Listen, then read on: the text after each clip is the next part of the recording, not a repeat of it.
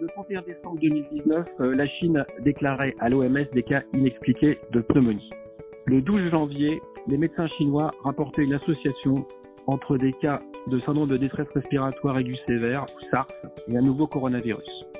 Le 11 mars 2020, le directeur général de l'OMS déclarait l'état de pandémie au SARS-CoV-2, un virus proche du SARS-CoV-1 qui avait sévi entre 2002 et 2003. Nous sommes aujourd'hui dans une ère inédite et c'est pour cette raison que nous lançons Radio Cochin, des séquences courtes d'informations pour les soignants de ville.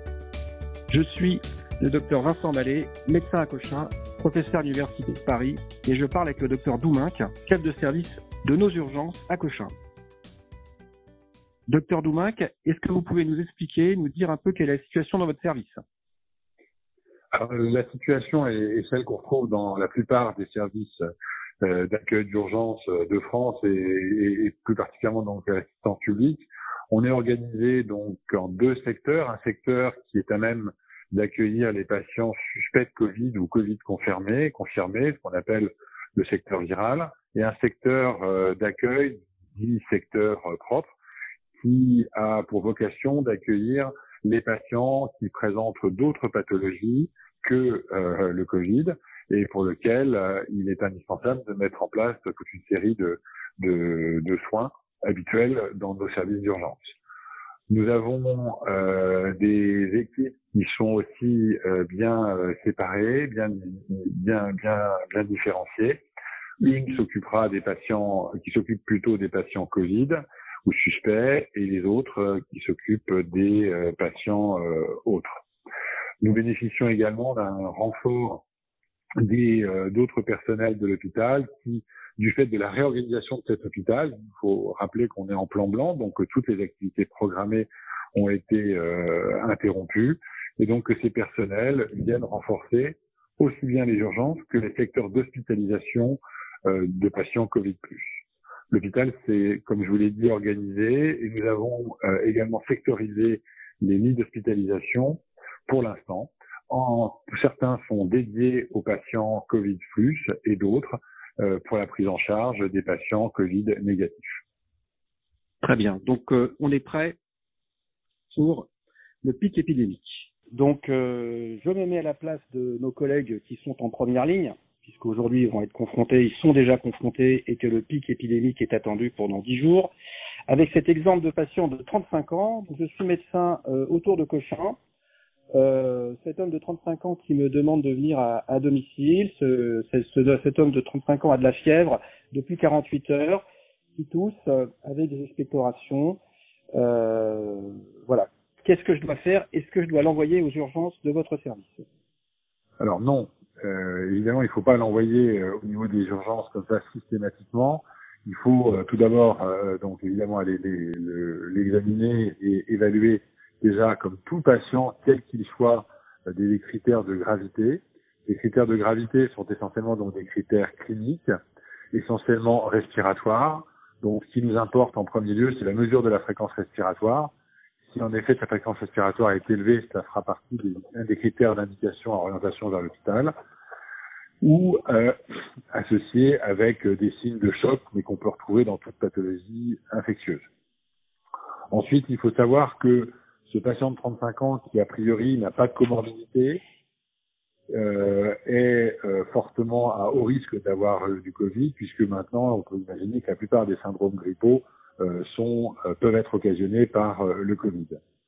Toutefois, on n'a pas d'indication à dépister, à traiter, à dépister ce patient-là, à l'envoyer en tout cas uniquement pour un dépistage.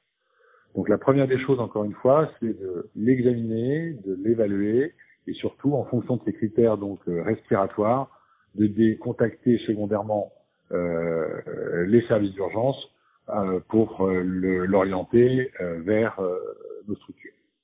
Je récapitule donc cet homme est jeune, donc à moins de 60 ans, a une fréquence respiratoire qui n'est pas élevée. On va, on va se lier à combien? Bah, Il faut qu'elle soit une fréquence respiratoire habituelle normale et aux alentours de 16-18, donc elle doit être donc en dessous de 20 par minute. En dessous de 20.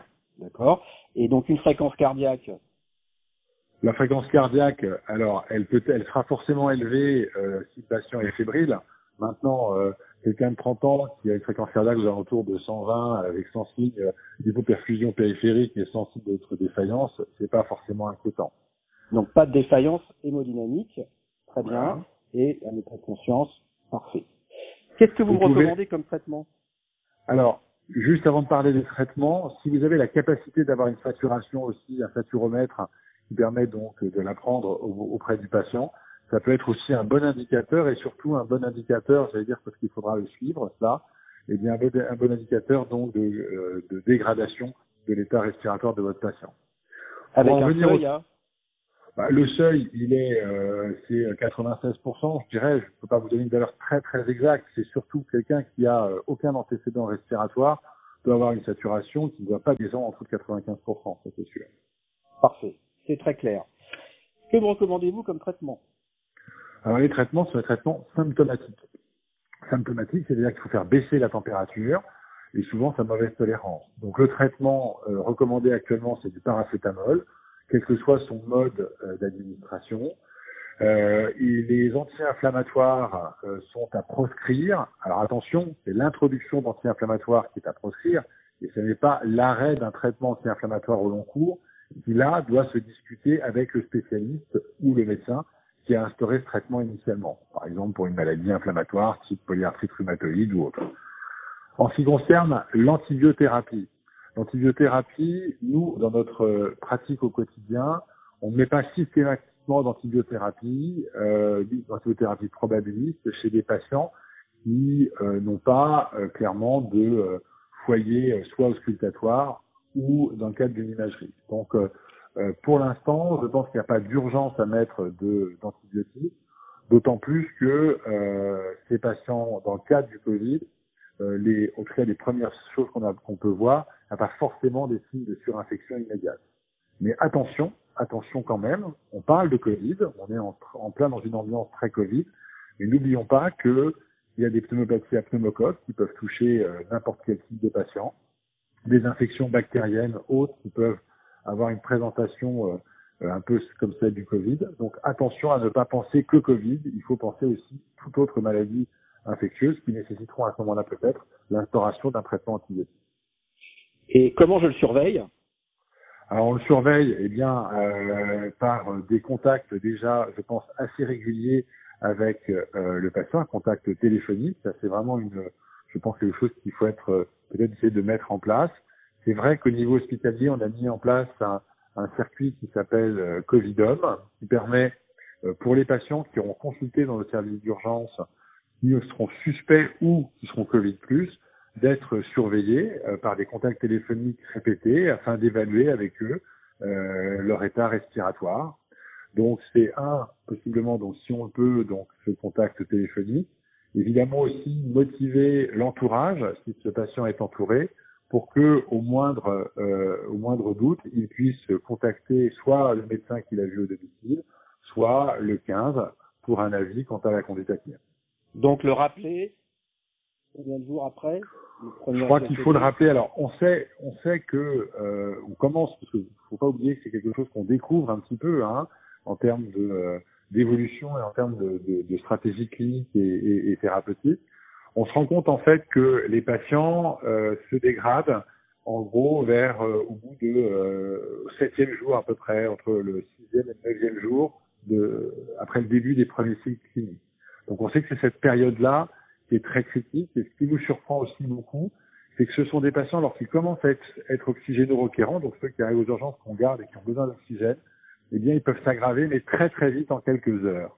Donc, euh, ne pas hésiter à, bien prévenir les patients que euh, s'ils ont cette impression d'être vraiment euh, plus essoufflés, d'avoir une majoration de leur difficulté respiratoire, eh bien, donc euh, là, il faut soit les voir, soit qu'il y ait rapidement une prise de conscience qui soit prise et orientée vers l'hôpital.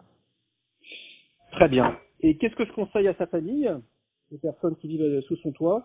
La première chose, eh bien, c'est encore une fois une majoration de euh, des éléments de protection, donc des euh, ce qu'on appelle de toutes les, les, les procédures barrières, c'est-à-dire que la personne euh, qui est euh, atteinte, est symptomatique, doit porter en présence d'autres personnes systématiquement donc un masque chirurgical. Ensuite, Euh, maintenir évidemment euh, le confinement. Ce confinement est excessivement important, tant pour éviter l'extension de la de l'épidémie que également euh, pour protéger les, les, le voisinage. Et puis d'être vigilant sur les signes dont on a parlé tout à l'heure, c'est-à-dire majoration d'une difficulté de, de troubles respiratoires, une difficulté à parler et d'appeler à ce moment-là immédiatement les secours. Parfait. Docteur Doubac, merci beaucoup pour ces explications et euh, on ne sera pas vous rappeler pour vous poser encore des questions.